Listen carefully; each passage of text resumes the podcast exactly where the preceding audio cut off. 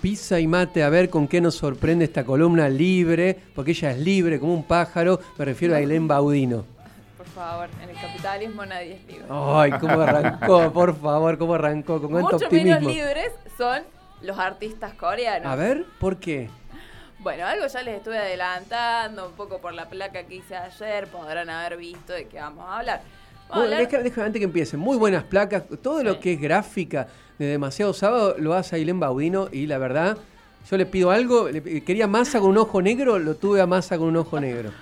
Sí, sí. Bueno, a veces A veces sale. uno tiene que darse baña. Bueno, a ver, ¿qué, qué- qué adelantaste en la placa y qué nos vas a contar? Bueno, vamos a hablar de lo que es el negocio y la industria y cómo se forma todo e- este engranaje cultural en Corea del Sur. Ujú. Obviamente de Corea del Norte no podemos hablar. No, no, ahí no, no sabemos qué pasa. No se puede ahí. hablar en Corea del no se Norte. puede hablar. Bueno, todo esto empieza por una ley de promoción de la industria cultural en 1999, que eh, quien era el presidente, eh, Kim Dae-jong, como todos los Sí, presidentes Jong. coreanos. Sí. Ahí musicalizamos con, el, perdón que interrumpa, Sí. con una música que me pediste de una banda de K-pop, que son Sí, todas chicas. Son todas chicas, son las Twice, que es- son de los grupos más conocidos actualmente. Y mm, bueno, todo esto empieza en 1999, cuando por esta ley de promoción se destina por lo menos desde ese entonces un 1% del presupuesto total. Ah, un montón de Corea- plata. Un montón de plata a esta, a esta producción de la industria cultural. Entonces en ese momento había tres O agencias. sea, una, perdón, una Sí. política de Estado es. Claro, exactamente. Todo esto empieza así, eh, en los 90, y como eh, esto lo que hace es que las tres agencias que existían en ese momento de a- eh, los artistas agarran y crean la fórmula con la que hoy se conoce al K-pop, que es el pop coreano. Y es- esta fórmula consiste en tres pasos. Primero, se reclutan los cantantes, van haciendo así como esta casa de talentos, van reclutando desde muy niños. palabra fea, reclutar, Sí. así como medio, Pero- medio, medio jerárquico. Es que tipo... es medio un régimen militar. Claro, sí. Eh, Cómo funciona más o menos todo Sí. en, en esos lugares. eh, se los recluta, se los absorbe básicamente, se los va entrenando y se van ensamblando. Tipo, me gusta cómo suena la voz de este con este y así. Y también tienen que tener una serie de características estos grupos que van formando. Tienen que tener por lo menos cinco miembros. Eh, y tienen que tener un papel definido cada uno en el grupo. Tenés el cantante principal, tenés el rapero, tenés el que baila, y así sucesivamente son varios, digamos, roles que cumplen, pero que uno se pone a ver y eh, en los videos se ve muy claramente cuál es cada uno. Me lleva a pensar ahí, eh, si vos decís que esta, mejor dicho, si vos informás que, esta política comenzó en los 90 y que re- recién ahora, en este último año, empieza a verse el impacto de esas políticas, en, la- en los 90 estaban los modelos de estos grupos en Estados Unidos. Sí. Backstreet Boy, NSYNC, quizás tomaron ese modelo y lo... Bueno, eh, sí, sí. la- y, Y también la- en las bandanas. Las bandanas. Mambrú, eh, como que se Mambrú. intentó hacer lo mismo, tuvo poco éxito. O sea, tuvo buen, un éxito muy grande, pero no fue En una el fórmula momento, ¿no? Que Le faltaba el 1% del presupuesto Claro. del Estado. Eh, y bueno, cada uno tiene que tener características particulares de personalidad y que algo que los identifique y que también haga como que la sociedad se identifique con ellos. Y algo que es muy importante, que es muy penado por estas empresas y agencias que compran estos grupos, porque también es eso, como que se va moviendo así, de repente una agencia deja de tener un grupo, pero por presión de los fanáticos necesitan que ese grupo siga estando, viene otra empresa y te lo compra. Como, bueno, vos tenés las bandanas, las echas, yo voy y las compro y las hago circular. Y así con los grupos permanentemente. El año pasado esto pasó con un grupo muy conocido que es Luna, que también es un, un grupo de, de- de chicas que son como, como 10 o 12. eh, eh, que bueno, eh, se recuperó gracias a que otra empresa las compró. Eh, y algo que es muy importante porque justamente es muy penado por las empresas es que tienen que tener un, un comportamiento impecable, tienen que ser impolutos. Eh, nada de escándalos, también no pueden tener pareja porque una de No pueden tener pareja. no pueden tener pareja porque una es básicamente ser monja. Eh, no pueden tener pareja porque Zarpado, la, eh, pero fir- firman un contrato que no pueden. Zarpado, increíble. porque la dinámica con los fanáticos es que ellos crean que como que tienen una relación con estos artistas. Eh, esto se ve mucho más en los grupos de chicos que de chicas, porque las chicas por ahí son más retraídas con los fanáticos hombres porque saben que corren peligro. En Asia, eh, el mercado de las mujeres, porque es eso, eh, es heavy y como que son más retraídas con los tipos. Eh, pero los chicos con las chicas van, las agarran, las tocan y qué sé yo, y están ahí y hacen toda la perfo de sí, todo va a estar bien y qué sé yo, y le venden. Eh, pero esto es muy importante porque también cuando salta que alguno tiene pareja, eh, como que la- las- las fanáticas y fanáticos del K-pop son much- muy de hacer boicot. Entonces no te reproducen los videos, no te compran el merchandising, no, no Claro. te compran eh, los álbumes de fotos, porque eso también es eh, Sí, hay clave. un fanatismo rarísimo. Y pero también porque es generado Claro. o sea, se sabe que, que apuntan a, a públicos obsesivos, porque eso es lo que les genera plata. Capitalismo al palo, ¿no? Sí, sí, sí. Ah. Eh, Y digamos, eh, yo te preguntaba, ¿no? Un grupo de hombres conocido, eh, el más conocido, o no sé si el más, pero BTS. es Sí. un- claro. Sí. de hecho, hasta vinieron acá, creo Ajá. que Claro, es 2007, un modelo que 2018. exporta Corea hacia el resto de, de los Eh, países. Ahora también están llegando a Latinoamérica, eh, no tanto, porque vinieron los BTS, pero después así, como que capaz viene un solista.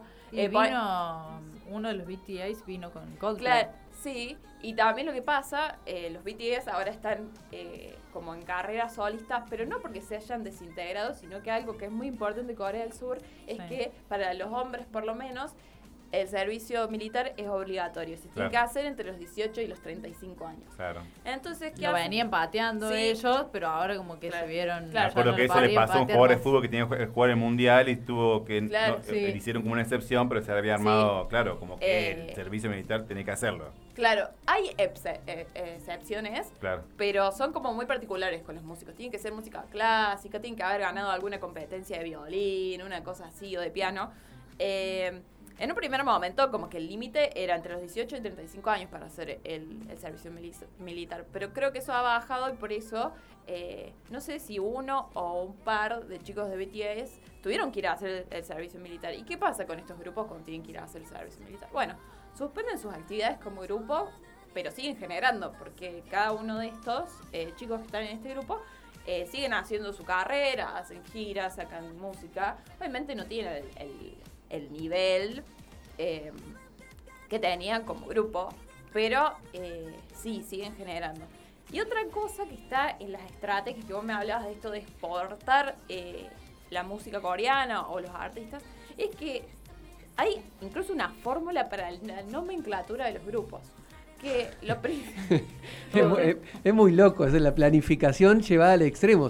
Corea es un país capitalista, pero donde el Estado tiene una fuerte eh, Claro. impronta en la planificación Claro. de lo que sucede en la Pero- vida de los ciudadanos. O Totalmente. sea, el, Estado, el Estado encima de, de- poniendo, poniendo eh, las reglas y las normas de casi todo. Pero vos imaginate que esto eh, empezó hace 30 años, o sea, no es una política que, eh, que nosotros hablamos de K-pop de hace 5 o 6 años, que es cuando se empezó a ver, pero venía sin duda de mucho antes trabajando esto. sí, Reclutado desde chiquitos capaz, estos que ahora Claro, vemos. Con este Sí. objetivo de ahora, sí, re- una Y también, o sea, su imagen, eh, hemos visto que ahora con todo esto de la moda de hacerse la skincare, cuidarse la piel, Corea, obviamente, sacó el abanico de posibilidades. Y claro, a ellas, a, a las chicas las tienen siempre pareciendo como si tuvieran 15 años y capaz tienen 35. Claro. Entonces se mueve el mercado de la cirugía, se mueve el mercado de los productos de belleza. Es toda una economía pensada. Me acuerdo que eso. también cuando vos contaste ¿no? el informe que hiciste el primer programa que fue acerca de la, de la obesidad o del qué sé yo del cuerpo, que dijiste que el, el país con más obesidad del mundo era Corea, digamos que. No, con trastorno alimenticio. Ah, con El- trastorno alimenticio, bien, bien. Japón, eh, después estamos nosotros y después, bueno, en los primeros escalones también está eh, Corea. De hecho, la situación con una de las chicas eh, de Twice o de Luna, no recuerdo, eh, para todo esto me ayudó Jime, que es una amiga mía que le gusta mucho la música coreana y tiene muchísima data sobre todo esto. eh, el año pasado como que la suspendieron, le dijeron, mira, vos tenés que bajar de peso y hasta que no baje de peso no vas a volver a Oh, subir al escenario con tu grupo. ¿Y cómo era el nomenclador? A ver, contanos. con- La nomenclatura. Lo principal es que el grupo tenga Anoten, un- anoten, que quiere hacer, quien quiere tener un... ¿Se acuerdan cuando claves preguntaron, cuando me preguntaron a, a John Lennon, ¿no? O a, o a uno de los Beatles, digamos, cuál era, por qué son tan famosos? Y si supiera la fórmula, yo haría un, representaría un grupo, digamos. Bueno, acá tenemos la fórmula, La digamos. Sí. fórmula, a ver, que quiere ser un, un exitoso artista o cantante de K-pop.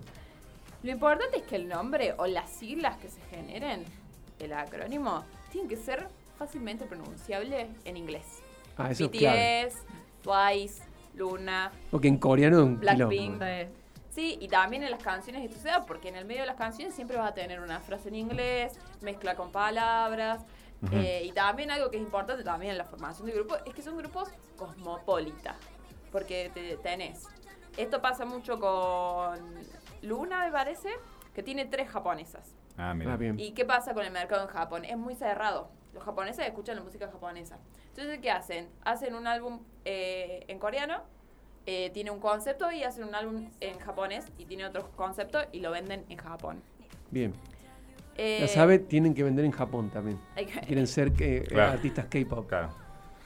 Sí, y bueno, eh, también esto de cómo se ven es muy, muy, muy importante y de hecho eh, se utilizan millones de técnicas que uno capaz así scrolleando en TikTok, depende cuál sea el algoritmo de cada uno, va a encontrar miles de técnicas para que, no sé, maquillarte y que tu cara se vea como la de una coreana teniendo una fisonomía totalmente Yo, distinta. el profe Laureano Bueno, con esa barba, sí. no, no lo veo maquillándose y No, pareciendo pero un yo- coreano. Yo, pienso esto, ¿no? Que es, eh, digamos, que, que lleva a, un- a una... A ver, en, en síntesis, uno que trabaja mucho con... Sí, ahí me dice Javi que cierre, pero quiero... Esto me parece... porque lo, lo tenemos ahí a Tito. Me parece genial eh, esto, ¿no? Tito Vaso Uno con la que guitarra. Trabaja, eh, que trabaja con adolescentes, que da clase, sobre todo clase de música, que ve, no muchos, pero digamos, hay un sector importante que escucha esta música, ¿no? Y eso me parece increíble, cómo adolescentes de, de- de Argentina, de Córdoba, están tan copados con de el K-pop. hay, el año pasado saltó, bueno, salió que una de las chicas reclutadas, digamos, porque es así, es una chica mendocino-coreana. Ajá. Dame. Mira. Entonces, capaz empiezan a venir acá. Ya me, dio, ya me dio ganas de escuchar música coreana. La tenemos de fondo ahí mientras eh, Tito Vaso va afinando la guitarra. Podríamos estar cerrando. ¿Te quedó algo? No, bastante, me pude explayar más de lo que... Es, es una forma de vivir la vida que tiene repercusión en adolescentes en Argentina, así que a prestarle atención. ¿eh? Sobre todo esto eh, que mencionabas vos, Ailén, de los trastornos alimenticios. Sí, sí, porque tienen que... Generalmente como que se les pide que su cuerpo pareciera el de una nena de 12 años. Y es lo que parecen, de hecho. Y de hecho sí. Es lo que parece. Así que a prestar atención con, con este consu- estos consumos de este tipo de, de música. No decimos que la música hace mal, pero todo el negocio que está detrás, ojo, a prestarle, a prestarle atención. Pasó la columna Pizza y Mate de Ailén Baudino por Demasiado Sábado. Ya venimos con la música en vivo. Quédense.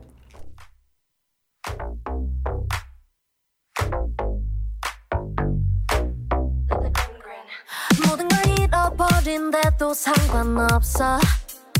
지금 이 감정 이 순간이라 해도 이제는 더 이상 내맘 숨기긴 싫어. 네 눈빛이 날 자유롭게 만들잖아